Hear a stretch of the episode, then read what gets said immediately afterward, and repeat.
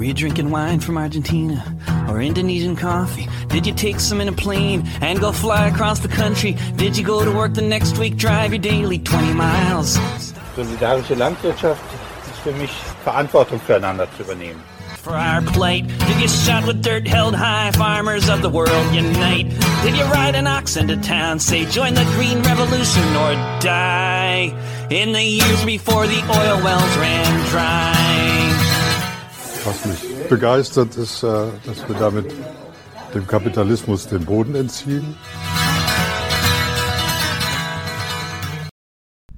Herzlich willkommen zu Logbuch Solavi im Juni 2021. Am Mikrofon ist wie meist in dieser Sendereihe Mel. Ich hoffe, ich konnte ein interessantes und bunt gemischtes Programm für euch zusammenstellen. Wir beginnen mit einem Beitrag, in dem der Begriff Klimagerechtigkeit erörtert wird.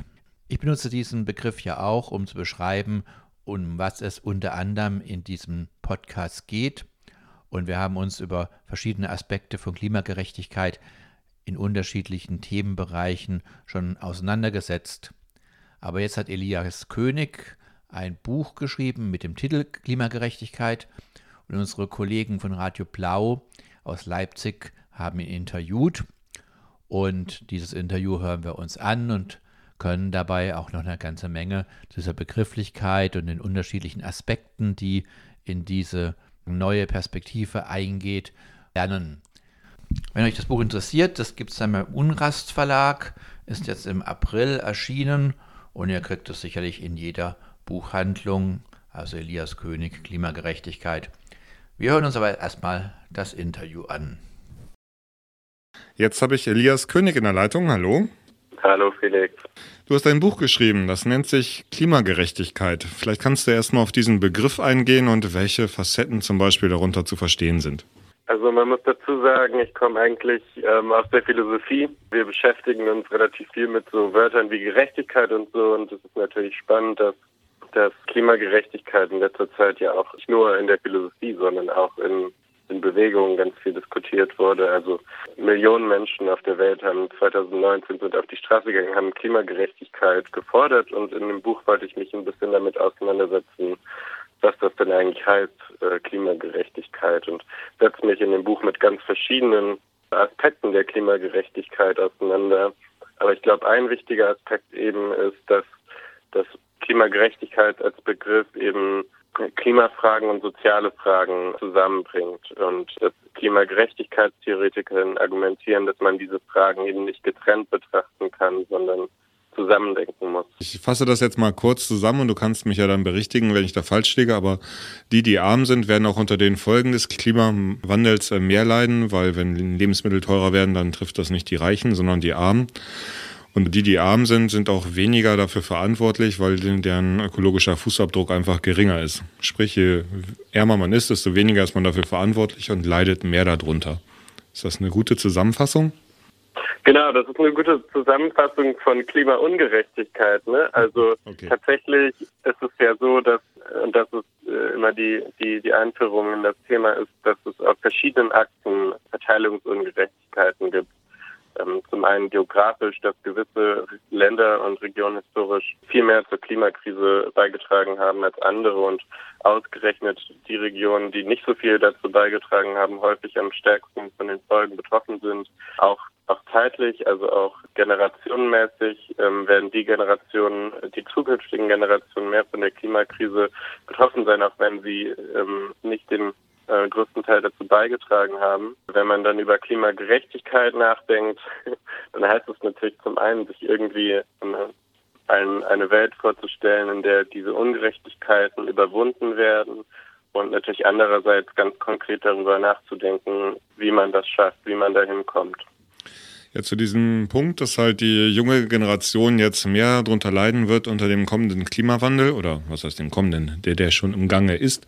Zu diesem Punkt, da hat ja, ich glaube, Fridays for Future geklagt, irgendwie vor dem Bundesverfassungsgericht und äh, dann auch Recht bekommen. Dass es halt irgendwie, ja, dass es ungerecht ist, dass halt die Schäden, die jetzt irgendwie der Umwelt zugefügt werden, dass die halt der kommenden Generation aufgebürdet werden. Vielleicht kannst du ja, kannst du was zu dieser Klage sagen? Es war ja, wurde ja viel diskutiert, auch in den Medien. Vor ungefähr einem Monat ähm, kam das Urteil äh, des deutschen Verfassungsgerichtes, ähm, in dem es sich mit vier Verfassungsklagen auf einmal beschäftigt hat und, und eben geurteilt hat, dass das Klimaschutzgesetz, was 2019 noch mit viel Tamtam -Tam, äh, verabschiedet wurde von der Bundesregierung, dass das in Teilen verfassungswidrig ist, weil es eben einen Großteil der Bürde, einen Großteil der Klimaschutzmaßnahmen auf die Zeit nach 2030 verlegt. Und das wären dann ziemlich drastische Einschränkungen, weil rein rechnerisch müsste dann in, in den wenigen Jahren nach 2030 sehr, sehr viel passieren, um, um überhaupt im Einklang mit dem Pariser Klimaabkommen äh, klimaneutral zu werden und nicht die vorgeschriebenen CO2-Mengen zu überschreiten. Und ähm, diese Begründung äh, ist sehr, sehr spannend, weil es eben ähm, ganz explizit argumentiert, ähm, dass auch die, die Generationen, ähm, und das Spannende ist ja, dass die zukünftigen Generationen, über die es ganz lange in der Literatur sehr abstrakt gesprochen wurde, dass die inzwischen ja hier sind und auch klagen. Fridays for Future hat sich ja auch ganz bewusst diese generationale ähm, Rhetorik angeeignet, ähm, dass diese Generationen auch äh, Rechte haben und dass die Freiheit, die Freiheitsrechte der, der Gesellschaft nicht so weit gehen, als dass sie die Freiheitsrechte zukünftiger Generationen massiv einschränken dürfen. Ich muss zugeben, ich war überrascht gewesen, dass das äh, Bundesverwaltungsgericht so urteilt. So, dass, äh, es hat ja auch ein Weilchen gedauert. Also ich meine, dieser Klimawandel, der ist ja nicht erst seit gestern bekannt. Also das meines Wissens der Club of Rome hat das quasi 1972 irgendwie offiziell festgestellt. Und das ist halt 50 Jahre her und in diesen 50 Jahren ist ja nun wirklich sehr wenig passiert und jetzt hat es wirklich fast 50 Jahre gedauert, bis das auch mal in der Justiz langsam so ankommt. Was denkst du, wird jetzt, also wird sich das so äh, weiterentwickeln oder ist das jetzt irgendwie ein einmaliges Urteil und dabei bleibt's? Ja, genau. Also ich finde spannend. Äh, du hast ja gerade schon angesprochen, dass die Menschen natürlich auch weltweit in verschiedenen Realitäten leben. Also für viele Menschen auf der Welt ist ja der Klimawandel gar kein, gar kein Zukunftsthema, sondern schon längst Gegenwart oder Vergangenheit sogar. Eine der Kritiken an, an der Bezeichnung Fridays for Future war ja auch im Übrigen, dass manche Gruppen aus dem globalen Süden haben gesagt haben, es sollte eigentlich Fridays for Gegenwart heißen. Also wessen Zukunft verhandelt wird, ist natürlich immer spannend anzuschauen. Und dass es so lange gebraucht hat, bis äh, solche Fragen ganz zentral zum Beispiel im Diskurs in Deutschland oder in anderen industrialisierten Ländern des globalen Nordens angekommen sind, hängt natürlich auch damit zusammen, dass die Menschen im globalen Norden, anders als vielleicht Menschen in anderen Ländern, noch durchschnittlich nicht so stark betroffen sind von den Folgen des Klimawandels. Das wird aber, glaube ich, in der Zukunft, und da sind sich, glaube ich, eigentlich alle WissenschaftlerInnen einig, wird sich in der Zukunft verschärfen. Von daher kann ich mir nicht vorstellen, dass das Thema in den nächsten Jahrzehnten irgendwie weggeht, sondern ich glaube im Gegenteil, es wird, ähm, wird immer heftigere Auseinandersetzungen geben weil einfach ganz verschiedene Interessen auseinanderprallen in der Frage. Ein anderer Grund, warum es so lange gedauert hat, ist, weil es eine unglaublich starke Lobby für fossile Industrien gibt und auch zum Beispiel die Autoindustrie in Deutschland, die eben ganz äh, gegensätzliche Interessenslage haben und ganz lange aktiv dazu beigetragen haben, diese, ähm, ähm, diesen, diesen Klimaschutz zu verhindern. Ja, ich habe heute im Wartezimmer bei der Ärztin dann den Spiegel kurz in der Hand gehabt. Ich weiß gar nicht von wann. Aber da ging es auch kurz um dieses Urteil und dass wir dann halt jetzt als Lösung für das Ganze müssten wir bis 2030 14 Millionen E-Autos haben. Wo du jetzt sagst, irgendwie die Autolobby irgendwie hat sich lange quergestellt, aber so langsam habe ich den Eindruck, so quer stellen die sich gar nicht. Sie tun jetzt einfach Elektroautos bauen, verdienen damit, dürfen dann nebenbei noch ihre SUVs weiter produzieren. Das hat was mit diesem flotten Gesamtausstoß zu tun. Ist denn das die Lösung, dass wir jetzt einfach so elektronisch Auto fahren und die, die sich leisten können, dann halt irgendwie mit den extra dicken SUVs oder ist das auch eher so eine kapitalfreundliche Variante? Ja, also ich glaube, aus der Klimagerechtigkeitsbewegung gibt es schon lange auch die Kritik und, und das Argument, dass natürlich einer klimagerechten Welt Mobilität auch ein Recht ist von, von allen Menschen und nicht nur von den Menschen, die sich einen neuen Tesla leisten können. Also natürlich würde, äh, stellt sich die Klimagerechtigkeitsbewegung auch gegen diese Art von Rhetorik. Es gab zum Beispiel letztes Jahr auch Aktionen an der an der an der neuen Tesla-Fabrik in Brandenburg und es gibt diese Auseinandersetzung.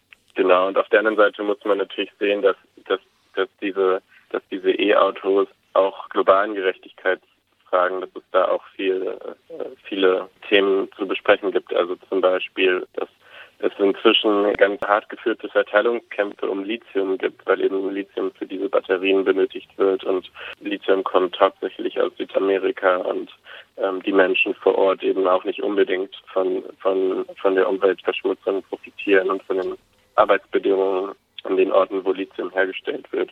Genau, also die, diese Gerechtigkeitsfragen haben immer verschiedene, verschiedenste Dimensionen. Man könnte das nochmal auf der Ebene besprechen, dass natürlich gewisse Formen der Mobilität auch Stadt-Land ähm, abhängig sind. Also in der Stadt kann man sich eben einfacher vorstellen, den Nahverkehr in den nächsten Jahren massiv auszubauen und in großen Städten wie Berlin oder Leipzig kann man sich auch vorstellen, das Auto mehr oder weniger abzuschaffen. Ähm, auf dem Land sieht das natürlich nochmal anders aus und da müssen dann auch entsprechend andere Lösungen gefunden werden. Also Thema Gerechtigkeit, da gibt es doch bestimmt auch irgendwas, was dich aufregt, weil ne, über Gerechtigkeit oder Ungerechtigkeit kann man sich aufregen. Also hast du noch irgendwas, was dir gerade so unter den Fingernägeln brennt, was du nochmal kurz irgendwie loswerden willst? Ja, also ich glaube, ein Aspekt, der, der wirklich in den kommenden Jahren noch wichtiger sein werden wird, ist, die Menschen äh, zur Verantwortung zu ziehen, die, die uns in dieses Schlamassel gebracht haben. Und es ist eben nicht so, dass, wie das oft behauptet wird, die ganze Menschheit als Subjekt für diese Krise verantwortlich ist, sondern man kann schon relativ klar Verantwortung zuweisen. Und es sind relativ wenige Menschen, die einen Großteil der der Krise zu verantworten haben. Und ich glaube, eine der großen Aufgaben wird sein, über Klimagerichtshöfe und andere Formen ähm, eben die Menschen zur Verantwortung zu ziehen. Also bis jetzt wird die Debatte sehr zukunftsorientiert geführt, aber man kann natürlich auch darüber reden, ähm, wie man Gerechtigkeit schafft für das, was eben schon geschehen ist. Ähm, das ist was, was mir sehr am Herzen liegt. Ja, dann recht herzlichen Dank an Elias König, Autor des Buches Klimagerechtigkeit. Sans crier gare, je me suis retourné, disparu dans la brume, un peu trop écœuré. De ces années perdues, à trop vouloir chercher à qui mettre la faute sans jamais regarder, essayer de comprendre le pourquoi, le comment. T'es parti en courant, tanné de faire face au vent. Pour de bon sans trop poser de questions.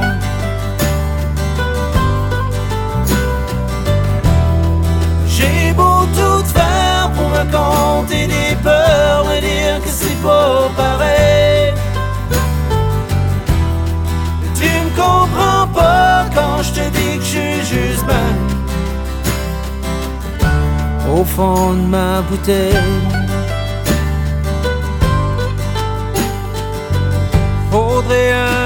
J'allume avant de passer l'autre bord. Arrêtez de faire semblant de me fondre dans le décor.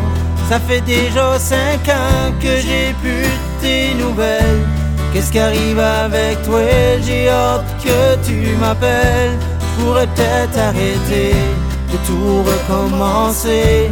Laisse faire les promesses, puis la laisser tomber pour de bon sans trop me poser de questions.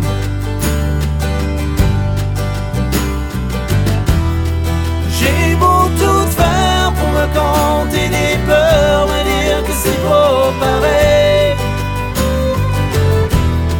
Tu me comprends pas quand je te dis que je suis juste ben au fond de ma bouteille.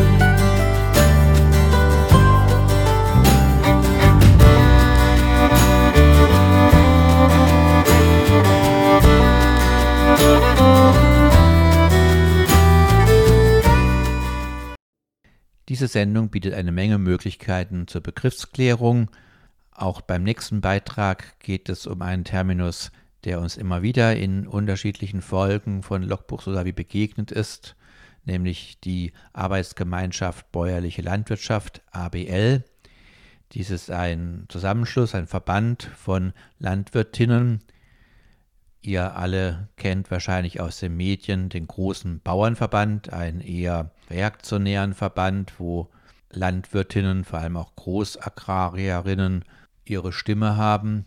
Und bis jetzt haben wir leider nur sehr wenig erleben können, dass vom Deutschen Bauernverband, der eine sehr gut arbeitende Lobbyorganisation ist, progressive Vorschläge gekommen sind. Und Mensch hat nicht den Eindruck, dass in diesem Verband auch die Herausforderungen des Klimawandels und der Gesamtsituation unseres Planeten wirklich angekommen sind. Die Arbeitsgemeinschaft Bäuerliche Landwirtschaft ist ein alternativer Verband. Hier geht es sehr viel mehr um biologisch erzeugte Nahrung, um Naturschutz, aber auch speziell um kleinere Landwirtschaftsformen, um das Ausprobieren neuer Wege weg von den ganzen konventionellen Dingen. Auch dies ist dann ein Lobbyverband, der an die Politik herantritt und versucht, Entscheidungen in die eigene Richtung zu bewegen, zu forcieren. Und wir hören uns jetzt einen Beitrag an, den die Kollegen von Radio Frei aus Erfurt unter dem beliebten Slogan Power to the Power gemacht haben. Dieser Slogan ist auch der Titel einer Crowdfunding-Kampagne für die ABL. Ja, wir von der Arbeitsgemeinschaft Bäuerlichen Landwirtschaft sind ja sehr aktiv ähm, und haben jetzt so viele Türen aufgestoßen in Ministerien. Da geht es um Schlachtung auf der Weide, es geht um Agrarstrukturgesetz, es geht um Alleenschutz, um Streuobstwiesenschutz. Also wir haben eine ganze Bandbreite, dass wir merken, dass wir jetzt an unsere Grenzen kommen und dass diese ganzen Türen einfach nicht mehr gehen können. Und deswegen wollen wir eine Vollzeitstelle einstellen, also jemanden für eine Vollzeitstelle einstellen, dass wir noch mehr Druck machen können. Äh, und unser Thema, was wir jetzt als nächstes angehen wollen, ist das Gemeindeland ähm, gemeinwohlorientiert vergeben. Also die Kommunen haben ja eigene Flächen. Also zum Beispiel die Stadt Erfurt hat 1000 Hektar und diese Flächen werden einfach irgendwie äh, vergeben. Da wird nicht drauf geguckt, sind das Betriebe, die Arbeitsplätze schaffen, sind das Betriebe, die was fürs, für ein Tierwohl, fürs Tierwohl tun, was für Naturschutz, sind das Existenzgründer, sind das solidarische Landwirtschaften, sind das Betriebe, die die Stadt auch wirklich mit Lebensmitteln versorgen, also dass man das auch mhm. kaufen kann als Bürger. Das heißt, für Kommunen gibt es da einen großen Spielraum um das Umfeld zu gestalten. Ähm, das ist einfach schlau. Das machen keine Kommunen. Ähm, und das ist für uns sozusagen die Gegenantwort zum Landgrabbing. Das Landgrabbing beinhaltet ja, dass sozusagen jetzt gerade der große Ausverkauf gerade hier in Ostdeutschland ist, weil wir haben hier durch die DDR äh, große Betriebe, die ehemaligen LPGs, da sind die Betriebsleiter jetzt in die Jahre gekommen, haben sich häufig diese Betriebe unter Nagel gerissen, also Genossen rausgedrängt. Äh, da ist ja ein gutes Beispiel der Herr Klim, der ehemalige Bauernpräsident hier aus Thüringen, der Vizepräsident aus Deutschland, der es geschafft hat, sich 9000 Hektar anzueignen, äh, die er jetzt erfolgreich an die Aldi-Stiftung verkauft hat. Ja, ja sitzt jetzt 15 Millionen. Jetzt bist du schon voll ins Thema eingestiegen. Lass uns eben über genau zwei Themen sprechen, mit, über die wir auch in der Vergangenheit berichtet haben. Nämlich einmal dieses Landgrabbing, das du gerade angesprochen hast, und über den langsamen und nicht wirklich umfänglichen Wandel der EU-Agrarförderrichtlinien. Ähm, erstens nochmal Landgrabbing. Du hast gerade angesprochen, es gibt den Ausverkauf von landwirtschaftlichen Flächen in Thüringen und es sollte da eigentlich ein Agrarstrukturgesetz geben. Das hat vor Monaten schon äh, Landwirtschaftsminister Hoff von den Linken äh, immer wieder gefordert, angerissen, versucht zu pushen, auch auf, auf Bundesebene. Aber wirklich gekommen ist bisher, soweit ich weiß, nichts. Wie ist euer Stand der Dinge? So, kommt oder inwieweit wird ein Agrarstrukturgesetz kommen, das den, diesen Ausverkauf der Flächen an große Konzerne aus ganz Deutschland verhindert? Also die Linke gerade hier in Thüringen hat das Thema verschlafen. Seit sieben Jahren äh, sind wir an dem Thema dran. Mittlerweile sind es, glaube ich, acht. Äh, der Hoff hat großspurig angekündigt, ein Agrarstrukturgesetz auf den Weg zu bringen. Das wird er nicht mehr tun. Das ist klar. Er wartet jetzt die Wahlen ab, hofft auf Rot-Rot-Grün. Ähm, das kann man verstehen. Nur ähm, man könnte da wesentlich mehr äh, vorlegen, also das Gesetz vorbereiten. Also das kriegen wir nicht wirklich mit. Ähm, es sollte Treffen geben, es wird jetzt auch wieder ein Treffen geben, aber richtig ambitioniert ist das nicht. Ähm, ja, und die EU-Agrarreform hat was mit dem Landgrabbing zu tun, weil es ist super lukrativ, hm. Land zu kaufen die, das, der Wert des Landes steigt und wenn ich dann noch eine Prämie kriege, pro Hektar sind das ungefähr 300 Euro, äh, dann kann man sich ausrechnen, das ist eine super Verzinsung. Das, das befeuert das halt noch und ähm, das ist eigentlich dramatisch, weil jetzt der große Ausverkauf ist. Das heißt, still und heimlich werden die ehemaligen LPGs, die jetzt dann Genossenschaften sind, viele sind auch schon umgewandelt in GmbHs, verkauft ähm, und keiner kriegt so richtig mit. Dann, das heißt, das Geld wandert dann, also die Steuern in irgendwelche Zentralen nach, nach Hamburg, München oder sonst wohin. Äh, vor Ort fehlt's, die Arbeitsplätze werden wegrationalisiert, die Landschaft wird weiter ausgeplündert. Das ist eigentlich ein Jammerzustand und das ist, man fragt sich, warum Rot-Rot-Grün das seit sieben Jahren nicht hinkriegt. Jetzt hatte ich immer so den Eindruck, natürlich steht Minister Hoff äh, äh auch im, im, im in der Konkurrenz oder im Streit mit seinen Kollegen auf Bundesebene. Jetzt gab es immer wieder Sitzungen zwischen den AgrarministerInnen auf Bundesebene und auch ähm, auf Bundesebene hat sich die Umweltministerin und die Landwirtschaftsministerin haben sich endlich durchringen können. Vor gut zwei Wochen ähm, gab's, wurden äh, drei, vier Gesetzesentwürfe im Bundeskabinett beschlossen, die eben die EU-Agrarreform von Seiten Deutschlands auf den Weg bringen können. Jetzt habe ich ja vor einem halben, dreiviertel Jahr einen Beitrag zum Beispiel über dich gemacht, weil du ja auch versucht, versuchst, Agroforstsysteme auf deinen Agrarflächen zu etablieren. Die, das Umweltministerium auf Bundesebene hat jetzt ja auch in seinen Ökoregelungen äh, für Grünland durchgesetzt, dass es eben auch Gelder, so habe ich das verstanden, für Agroforstsysteme geben kann. Findest du das gut? Bist du jetzt happy mit den Beschlüssen? Also vielleicht noch mal ganz kurz zum Agrarstrukturgesetz. Das Agrarstrukturgesetz ist bei den Ländern, nicht beim Bund. Beim Bund sind sozusagen die sogenannten Share Deals, dass man sich nicht einfach die Anteile kaufen kann okay. mit 90 Prozent und dann die Grunderwerbsteuer sparen kann. Das ist sozusagen vielschichtig. Und der schwarze Peter wird immer hin und her geschoben. Das Land sagt immer, dass der Bund muss machen, der Bund sagt, das Land muss machen. Also das zum Agrarstrukturgesetz. Das ist das Land für zuständig. Zu dem, zur GAP-Reform, ähm, das ist eigentlich grauenhaft, was da wieder bei rausgekommen ist. Wir haben die erste Säule. Da wird einfach mit der Gießkanne die Flächen ausgegeben, also die Prämie ausgegeben. Das sind die Direktzahlungen. Genau, das sind 80 Prozent der Förderung. Dann haben wir die zweite Säule. Das ist dann qualifiziert. Das ist dann der Ökolandbau, das sind Naturschutzmaßnahmen und, und, und. Äh, und jetzt hat man sich geeinigt, dass die, die, der, der große, ähm, also das viele Geld in der ersten Säule zu 25 Prozent an Umweltmaßnahmen gekoppelt werden. Dazu gehören auch Agroforstsysteme, leider nur die Agroforstsysteme auf dem Ackerbau, nicht auf dem Grünland. Mhm. Dazu gehört auch äh, Pestizidreduzierung. Äh, also es ist eine, ganzes, äh, eine ganze Bandbreite. Äh, für uns fehlen da aber noch einige Punkte. Die werden da wohl auch nicht mehr reinkommen. Sowas zum Beispiel, dass die Milchkühe auf die Weide kommen, dass wir eine Nährstoffsysteme bekommen. Also, dass wir, wir haben ja ein großes Problem mit Nährstoffen im, im Trinkwasser ähm, eine Kleinteiligkeit der Felder fehlt. Also da fehlt eine ganze Reihe. Und was halt wirklich traurig ist, was die grünen Minister aufgegeben haben, ist die soziale Komponente, dass wir sozusagen eine Kappung und eine Degression der Gelder bekommen. Also mhm. das heißt, ich habe 5000 Hektar, äh, bin jetzt eine Aldi-Stiftung, ähm, dann kriege ich sozusagen meine 300 Euro pro Hektar. Da muss ich jetzt so ein paar Ökomaßnahmen machen. Okay, da machen die dann halt irgendwelche Blühstreifen, sonst wie so ein, so ein Quatsch. Ähm, und dann kriegen die die Gelder. Und ähm, die Kappungsgrenze heißt, es gibt nur bis äh, 150.000 Euro Gelder. Dann sind die Betriebe so gut durchrationalisiert, dann brauchen sie keine öffentlichen Gelder.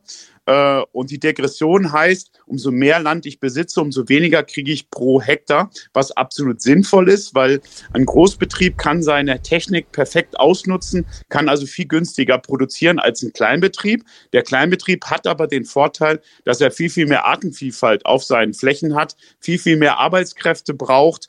Äh, das hat halt große Vorteile für die Gesellschaft. Das heißt, die Schere und, geht auch weiter auseinander zwischen den Großen und den Kleinen. Die haben sozusagen aufgegeben, die haben die Augen zugemacht und haben gesagt, okay, wir machen keine Kappung und keine Degression, obwohl das eine super Maßnahme für die Länder gewesen wäre, dass man die Kappungsgelder dann in die zweite Säule steckt. Das ist möglich laut Gesetz, um dann sozusagen äh, qualifizierte Umweltmaßnahmen zu machen.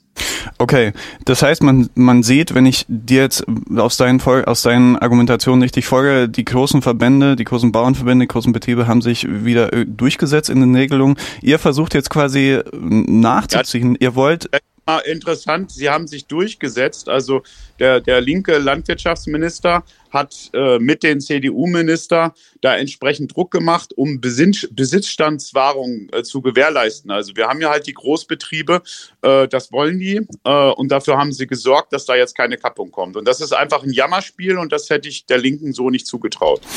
Ihr wollt weiter auf den Putz hauen und deswegen ist jetzt eben diese Kampagne gestartet, Power to the Bauer. Wie kann man äh, da euch unterstützen, wenn man jetzt sagt, okay, ich finde gut, was der Michael da sagt? Ja, man geht auf das Portal Startnext ähm, und schaut mal unter der Rubrik Landwirtschaft. Da wird man das finden und da kann man dann uns spenden. Wir wollen 70.000 Euro einwerben. Wir sind jetzt ungefähr bei, ich weiß nicht, 28.000. Also da muss noch einiges passieren. Wir haben aber auch noch äh, 38 Tage Zeit. Und da gibt es dann auch kleine Geschenke. Allein das lohnt sich schon. Von einer Samentüte bis Urlaub auf dem Bauernhof bis äh, diverse landwirtschaftliche Produkte. Man kann auch äh, mit Bäume pflanzen, äh, Hecken pflanzen, Vogelkästen aufhängen auf Bauernhöfen. Also das ist dann sozusagen äh, unser Entgegenkommen.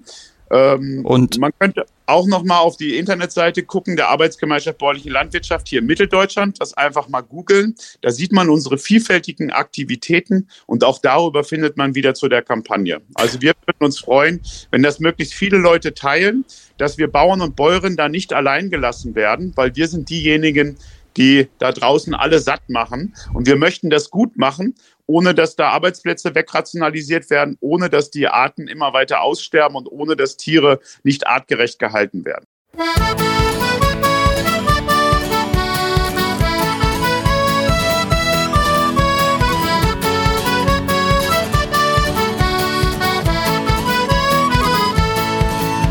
J'ai traversé la Gaspésie de la pointe jusqu'à la vallée au volant de mon vieux rafio. J'ai ramassé quelques amis, embrassé toute la parenté, mais il faut partir aussitôt. Embarquons-nous matelots, quand le rhum et la bière coulent à flot. Devons-nous garder toutes nos têtes pour naviguer dans la tempête Embarquons-nous matelots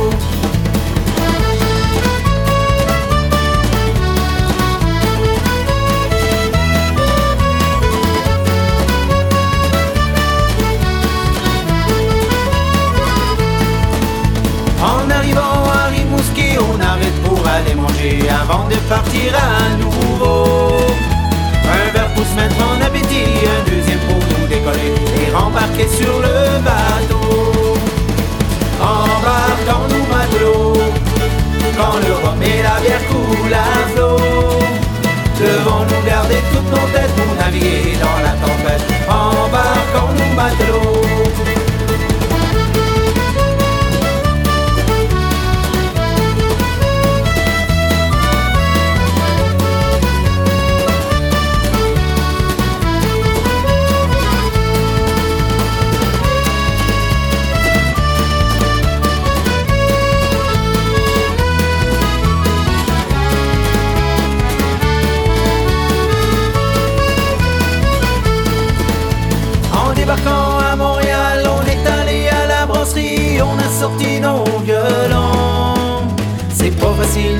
Entre la ville et la Gaspésie sauf pour chanter nos chansons.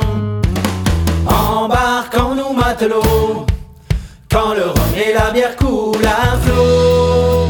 Devons-nous garder toutes nos têtes pour naviguer dans la tempête. Embarquons-nous matelots. Embarquons-nous matelots quand le rhum et la bière coulent à flot. Devons-nous garder toutes nos têtes pour naviguer dans la tempête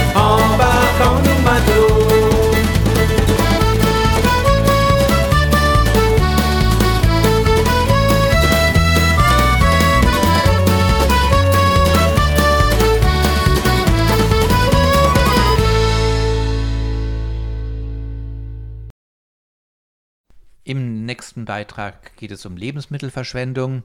Es wird sehr viel an Essen in Deutschland, aber auch überall auf der Welt verschwendet.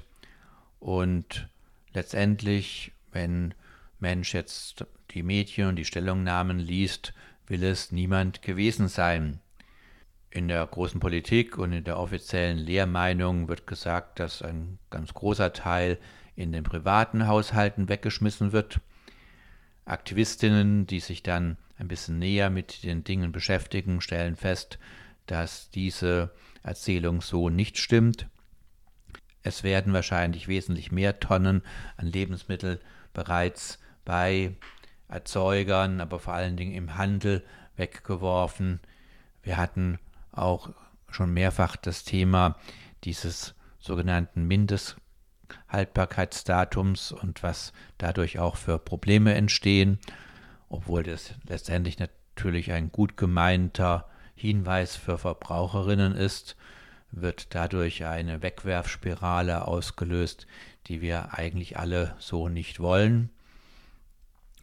Und Kollegin Heike Demmel von Radio Z aus Nürnberg hat ein Interview geführt mit einer Aktivistin, die sich genau mit diesem Thema Lebensmittelverschwendung und vor allen Dingen, was wir alle vielleicht dagegen tun können und was speziell dort in Nürnberg auch schon gerade getan wird, auseinandersetzt. Das hören wir uns jetzt sehr gerne an. Du engagierst dich schon seit längerem gegen Lebensmittelverschwendung. Wie, wie lange denn schon und wie kam es dazu? Also so aktiv würde ich sagen seit Ende ähm, 2013.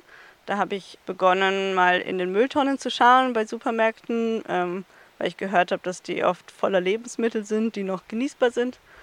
Und dann habe ich aber auch über eine Freundin erfahren von Foodsharing. Ähm, das ist eine Initiative, die sich für Lebensmittelrettung einsetzt. Und genau, das war gerade in Nürnberg dabei ein paar Menschen, die das gegründet haben, die Ortsgruppe Nürnberg. Und ähm, da habe ich dann ja, mitgemacht, ähm, Kooperationen aufzubauen, ähm, sozusagen Supermärkte zu finden, die das ja, freiwillig abgeben. Die Lebensmittel, die sie nicht mehr verkaufen können, aber noch gut sind, die haben wir dann abgeholt und verteilt. Und genau, seitdem ähm, ja, rette ich aktiv Lebensmittel vor der Mülltonne in verschiedenen Richtungen, also auch für ein Café, zum Beispiel gerade in Erlangen das Café Hühnerstall ähm, auf der Jugendfarm. Da haben wir jeden Sonntag ein Café mit geretteten Lebensmitteln. Und auch in Nürnberg hatten wir schon Aktionen über das Nordkollektiv. Da haben wir zum Beispiel einen Monat lang ein Café mit geretteten Lebensmitteln auf dem Kulturhauptstädtler am Opernhaus gehabt. Ich glaube, wo das herkommt, ja, in der Familie habe ich schon gelernt, Lebensmittel gehören oder werden gegessen, werden nicht weggeschmissen.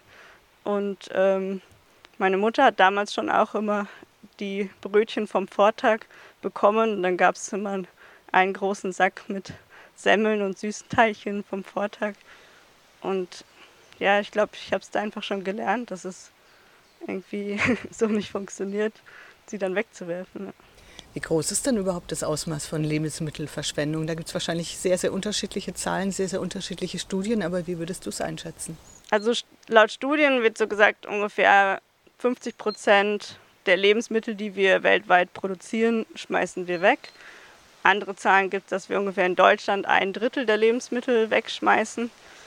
Also ob es jetzt 50 Prozent sind oder weniger, ich glaube, es ist einfach immer noch viel zu viel ja, auch die Politik hatte schon erkannt, dass das äh, Ausmaß viel zu groß ist.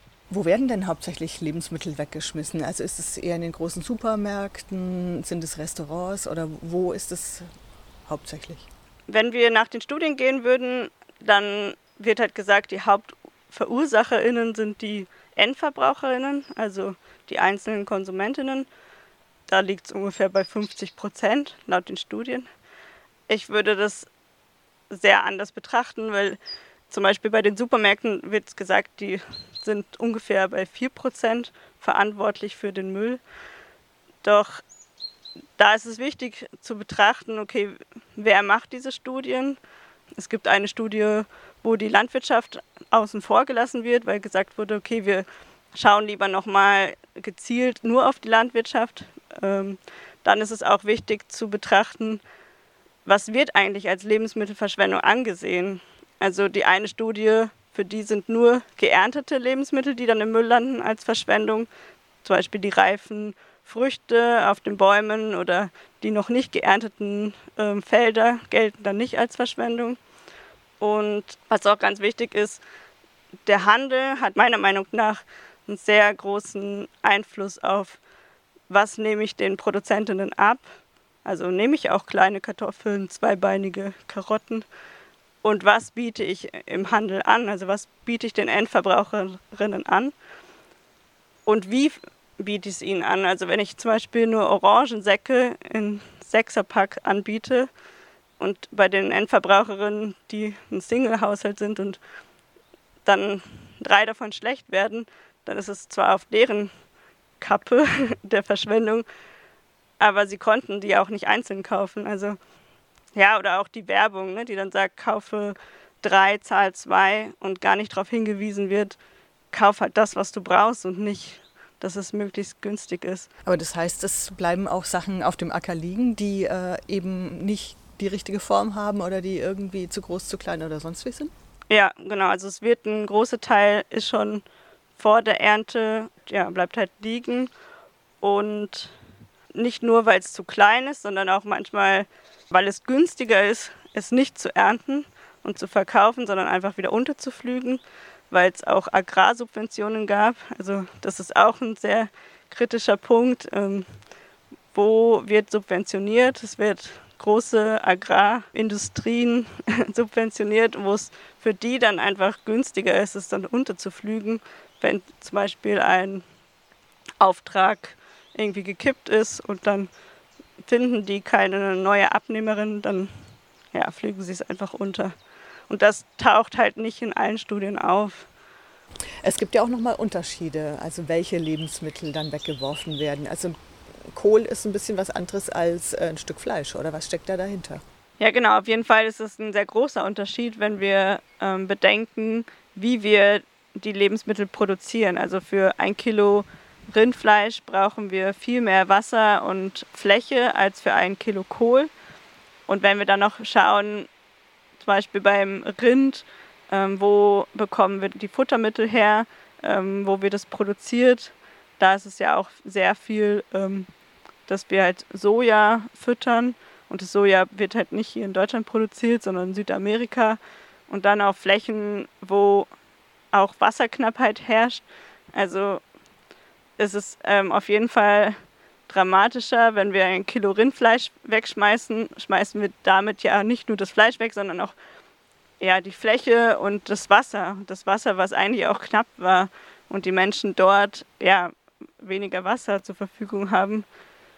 Das muss man auf jeden Fall dabei bedenken. Und ich denke es natürlich her, wenn jetzt in meinem Garten ein, zwei Äpfel auch verfaulen darunter, dann ist es ja wie ein organischer Dünger, dass das auf jeden Fall nochmal was anderes ist.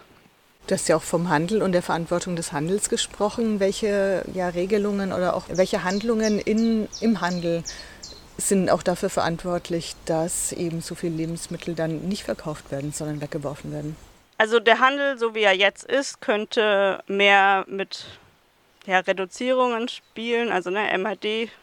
Ähm, Produkte, zum Beispiel Joghurt, der in zwei Tagen abläuft, können das reduzieren und Menschen würden es dann ja auch noch kaufen. Es muss einfach wieder mehr ins Gedächtnis der Menschen kommen, okay, ein Joghurt, der auch über dem MAD ist, ist nicht schlechter, sondern er hat eigentlich die gleiche Qualität, ist von der Struktur vielleicht anders, aber eigentlich könnten wir auch den gleichen Preis dafür noch bezahlen. Und ich glaube, dass es nicht so ganz funktioniert in diesem Handelssystem, was wir jetzt gerade haben. Einfach große Ketten, die das dann auch sich leisten können, äh, Massen wegschmeißen zu können. Ähm, ich glaube, dass es wieder mit kleineren Lebensmittelhandel wieder besser funktionieren würde, sieht man ja auch, wenn man bei kleinen Läden schaut, die haben keine große Verschwendung. Ja, die geben die Produkte, die sie nicht mehr verkaufen können, an die Familie oder an Kundinnen oder stellen es vor die Tür. Und klar, wir könnten fordern, dass, oder es wird auch gefordert, ein Wegwerfstopp in Deutschland, also Supermärkten nicht mehr erlaubt wird, was wegzuschmeißen, was noch genießbar ist, dass sie auch verpflichtet sind, es abzugeben. Das wäre auch sehr wichtig. Aber es kann nicht so bleiben, weil wir sehen ja auch in Frankreich, da gibt es dieses Gesetz und trotzdem werden da noch Lebensmittel weggeworfen. Es hat auch, wer kontrolliert ist. Ähm, man könnte auch die Müllkosten erhöhen, dass der Supermarkt ja, höhere Müllkosten hat oder auch die Mülltrennung verlangen. Also wenn ich Supermarktmülltonnen sehe, da sieht man alles. Joghurt mit Biomüll, die Paprika in Plastik, Glasflaschen, Eierkartons, Brot. Also da wird gar nicht getrennt. Und von den Endverbraucherinnen wird verlangt zu trennen und sonst zahlen sie eine hohe Strafe. Warum kann das auch nicht bei Supermärkten umgesetzt werden? Wie ist es mit dem Mindesthaltbarkeitsdatum, mit dem MHD so genau geregelt eigentlich gesetzlich? Also darf das dann noch verkauft werden oder ab wann darf es nicht mehr verkauft werden und gibt es dann Vorgaben, was damit passiert? Also das Mindesthaltbarkeitsdatum sagt aus, dass es also mindestens zu dem Datum oder versichert der Produzent, die Produzentin, dass das Produkt genau die Eigenschaften hat, wie sie es haben wollen, ne? von dem Aussehen, von dem von der Fluffigkeit, was auch immer. Und es darf auch darüber hinaus verkauft werden. Nur ab dem Zeitpunkt haftet nicht mehr der Produzent, sondern ab dem Zeitpunkt ähm, haftet der Handel. Aber es ist erlaubt, dass der Handel es auch darüber hinaus verkauft. Er muss nur die Kundinnen darauf aufmerksam machen. Das wäre mit einem Schild getan. Aufgepasst, Produkte sind im MAD überschritten. Und dann ist es möglich und es ist auch rechtlich so erlaubt. Also auch das Gesundheitsamt ähm, hat nichts dagegen, dass die Produkte dann noch verkauft werden. Welche anderen sinnvolle Möglichkeiten gibt es denn überhaupt noch, also gegen Lebensmittelverschwendung? Du engagierst dich ja schon sehr lange, bist auch in verschiedenen Projekten aktiv. Was gibt es da deiner Meinung Sinnvolles? Für mich ist sinnvoll, also genau das, was wir jetzt gerade machen, ist, also über, mit Foodsharing zum Beispiel, sehe ich aber eher als Symptombekämpfung. Also wir setzen da an, ähm, an den Problemen und schauen, dass die Lebensmittel, die sonst verschwendet werden, gerettet werden.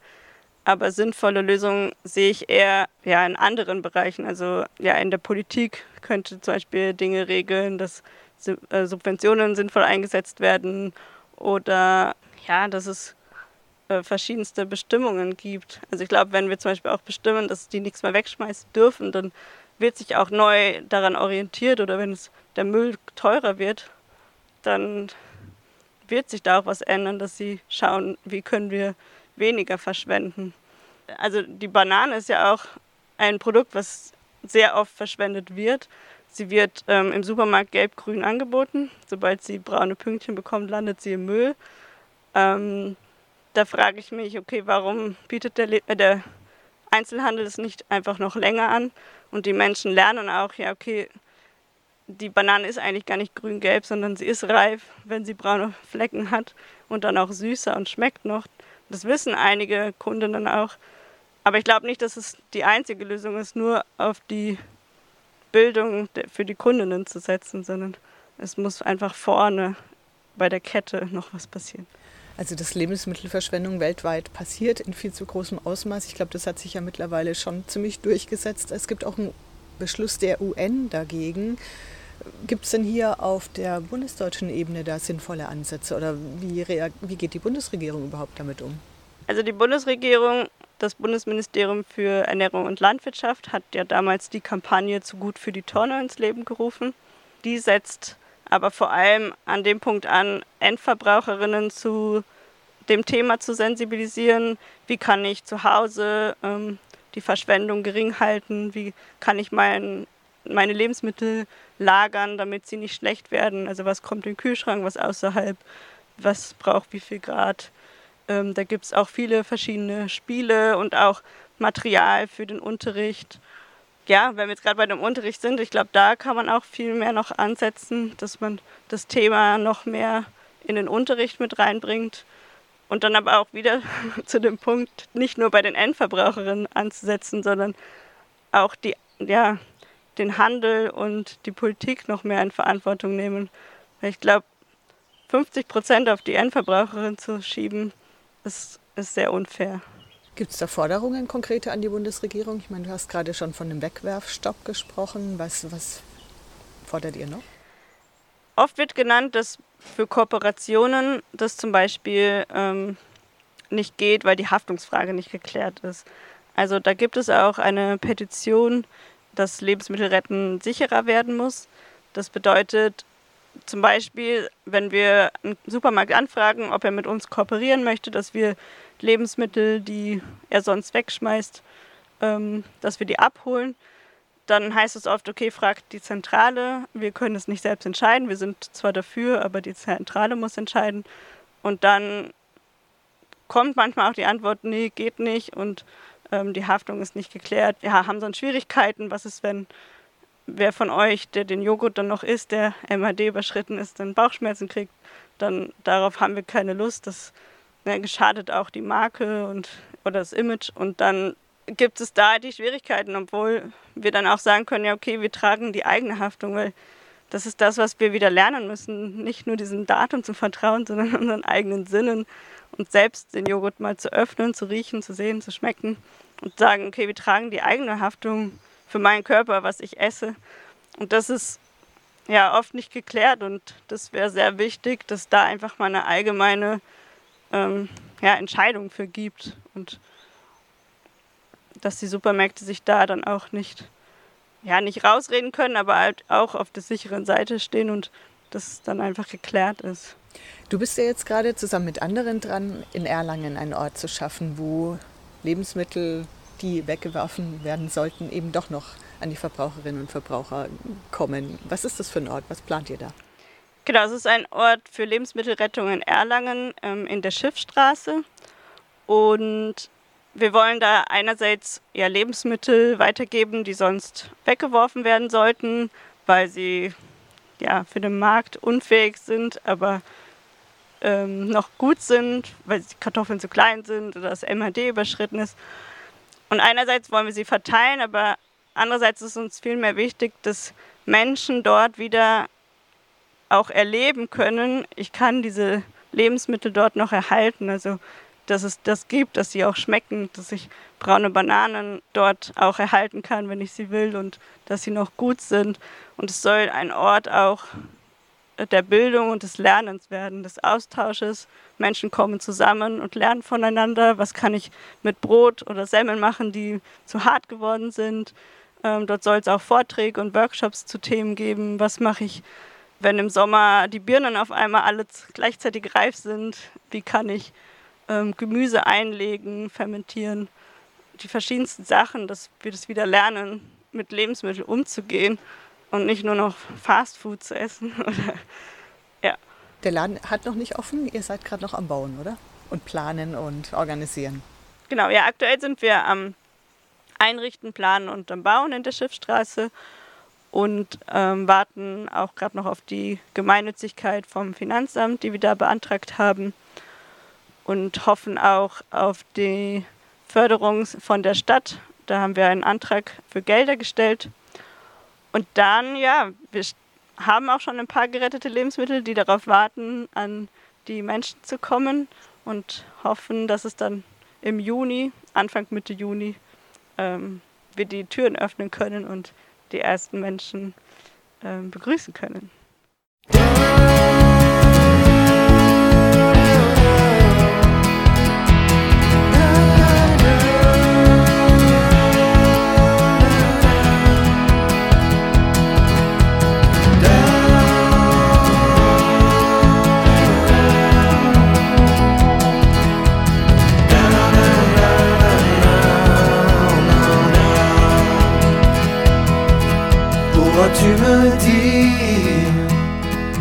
Plus que tu penses. Ça devrait pas nuire, aider à ce que ça change. Sauras-tu me dire ce que tu ne dis pas? Arrêtez de fuir, car je ne comprends pas. Toi tu t'en vas Tu peux m'attendre, peut-être encore un petit moment.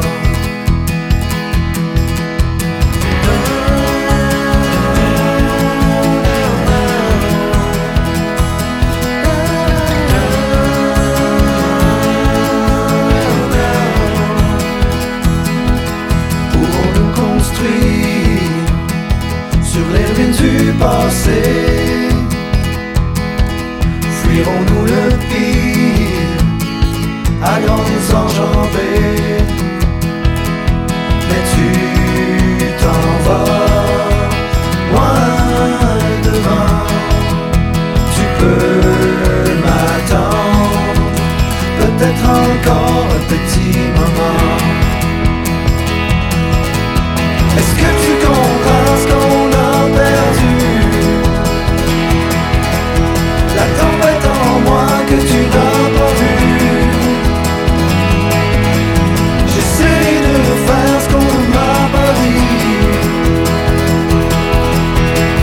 Le temps s'occuper de nos vies.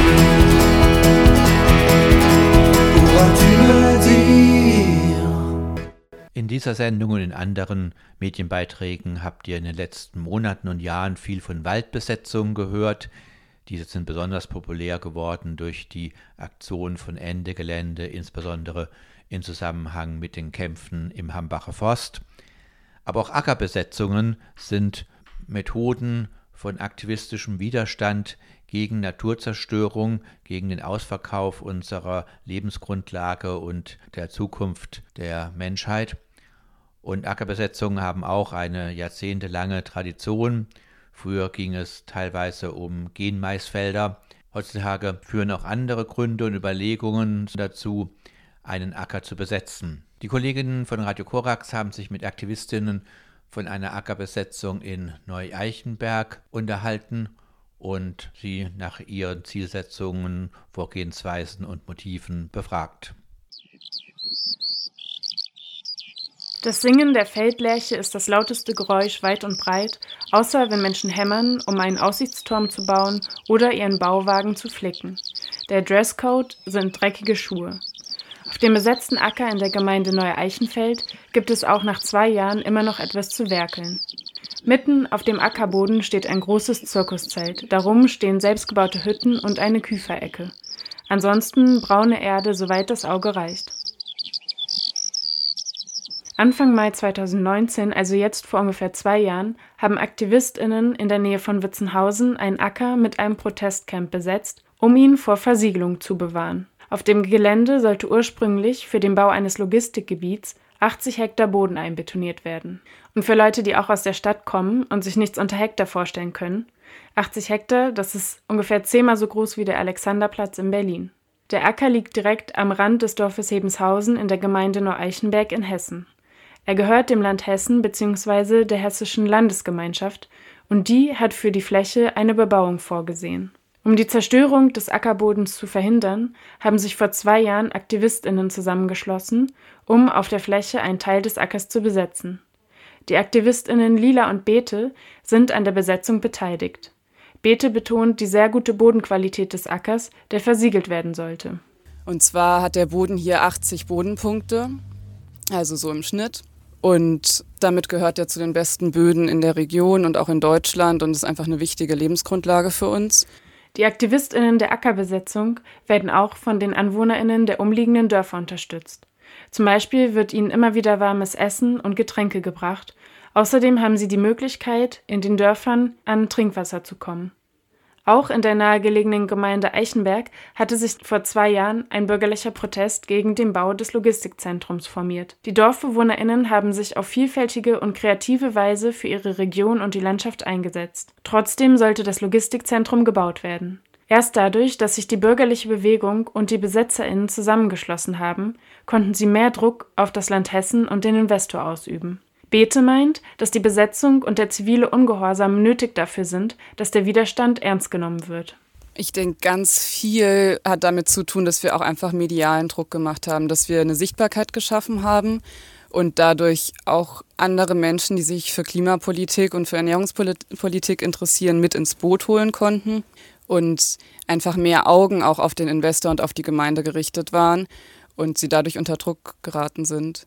Und dann auch allein durch die physische Präsenz hier vor Ort. Also es ist einfach viel komplizierter, es entstehen unschöne Bilder, wenn man hier so eine Besetzung räumen möchte und hier anfangen möchte zu bauen. Und diese Aufmerksamkeit, die die Protestbewegung gegen Bodenversiegelung in Neu-Eichenberg auf sich gezogen hat, hat sich gelohnt. Schon vor über einem Jahr ist der Investor für das Logistikzentrum abgesprungen. In einer Erklärung des Unternehmens heißt es, der Standort hätte wegen der Maßnahmen der VerfahrensgegnerInnen an Attraktivität verloren. Für Beete hat es sich empowernd angefühlt, dass das große Unternehmen vor dem Widerstand der AktivistInnen klein beigegeben hat. Das war schon ein Riesenerfolg zu sehen, boah, wir können hier in der kleinen Gemeinde einfach, wenn wir gemeinsam Widerstand leisten, ganz viel erreichen und selbst so einen großen Investor verkraulen. Jetzt wird die Fläche um das Protestcamp gemeinschaftlich genutzt. Menschen bauen dort ökologisch Gemüse an. Dieses Jahr soll ein Teil des angebauten Gemüses dafür genutzt werden, die zapatistische Bewegung aus Mexiko zu versorgen, wenn sie in Deutschland zu Besuch ist. Obwohl der Investor abgesprungen ist, besteht der Bebauungsplan der Ackerfläche immer noch. Immer wieder wird mit Räumungen gedroht. Sowohl der Bürgermeister des Landkreises als auch die hessische Landesgemeinschaft haben den AktivistInnen schon mehrfach nahegelegt, das Camp einfach selbst vom Acker zu räumen. Vor kurzem wurden sie wieder aufgefordert, den Acker bis zum 1. Juni freizugeben. Möglicherweise steht sonst eine Räumung an. Die AktivistInnen haben allerdings nicht vor, das Protestcamp aufzulösen. Es geht ihnen nicht darum, den Bau des Logistikzentrums nur zu verzögern. Der Acker soll auch langfristig gemeinschaftlich genutzt werden können. Zum Beispiel werden dort verschiedene nachhaltige Anbaumethoden ausprobiert. Die Besetzung soll auch als ein Zeichen eines größeren Protests gegen Bodenversiegelung bestehen bleiben. Denn in Deutschland werden am Tag um die 56 Hektar Boden versiegelt. Das entspricht der Größe vom Ostpark in München. Und dieser Boden ist Land, auf dem Nahrung produziert werden kann. Durch die Klimakatastrophe und die damit einhergehenden Wetterextreme wird es in Zukunft schon so schwieriger sein, Lebensmittel regional anzubauen. Beete beschäftigen vor allem die weitreichenden überregionalen Folgen, die Bodenversiegelung hat. Wenn ich jetzt gesagt habe, wir versiegeln hier immer wieder unsere Lebensgrundlage und deshalb können wir keine Nahrungsmittel herstellen, ist es ja nicht unbedingt so, dass wir deshalb dann verhungern würden, aber es ist so, dass wir dann von woanders ähm, Nahrungsmittel importieren und dann dadurch einfach dafür sorgen, dass andere Menschen verhungern. Und das ist einfach heftig und dem müssen wir was entgegensetzen und das können wir auch. Und das haben wir hier gezeigt. Werden also Anbauflächen hier vor Ort versiegelt, werden andere Regionen der Welt noch stärker ausgebeutet. Deswegen setzen sich die Aktivistinnen der Ackerbesetzung für mehr regionale Wertschöpfungsketten ein. Lebensmittel sollen möglichst da konsumiert werden, wo sie auch angebaut werden. Sie wollen das Thema Ernährungssouveränität populärer machen. Noch ein Schwerpunktthema der Aktivistinnen sind Arbeitsbedingungen. Für Lila hängt das Thema eng mit Bodenversiegelung zusammen. Ein großes Argument von der Politik ist ja auch, dass sie Arbeitsplätze schaffen wollen und auch mit der Begründung auch kam, dass hier eine recht strukturschwache Gegend sei und es dementsprechend auch dieses Logistikgebiet überhaupt auch bräuchte, um Arbeitsplätze schaffen zu können. Und ich finde dieses Argument super schwachsinnig, weil es wären halt prekarisierte Arbeitsplätze, die einfach nur kurzfristig geschaffen werden würden. Und würde man hier eine gute Landwirtschaft betreiben, dann würden wir auch genauso viele Arbeitsplätze schaffen können, die nicht unbedingt prekarisiert sind und wo Menschen auch vernünftige Arbeitsbedingungen noch haben könnten. Obwohl das Protestcamp auf dem Acker in Neu-Eichenberg immer noch von Räumung bedroht ist, besteht die Besetzung jetzt schon seit zwei Jahren.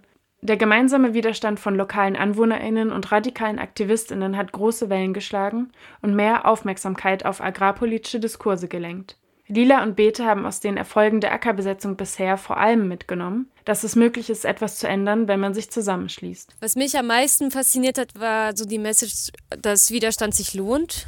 Also wir haben gesagt, es geht so nicht und haben alle Kräfte dafür mobilisiert, um einen Widerstand aufrechtzuerhalten und dass es auch was bewirkt hat wir haben so gemerkt, manchmal sieht man die ganze Katastrophe, die Klimakatastrophe und man denkt irgendwie, man kann nichts machen. Und wir haben jetzt so gemerkt, Widerstand ist möglich und es ist auch wichtig, sich auf dem Land zu organisieren und direkt vor Ort unsere Lebensgrundlage zu verteidigen und auch dem ausbeuterischen System ein anderes System entgegenzusetzen.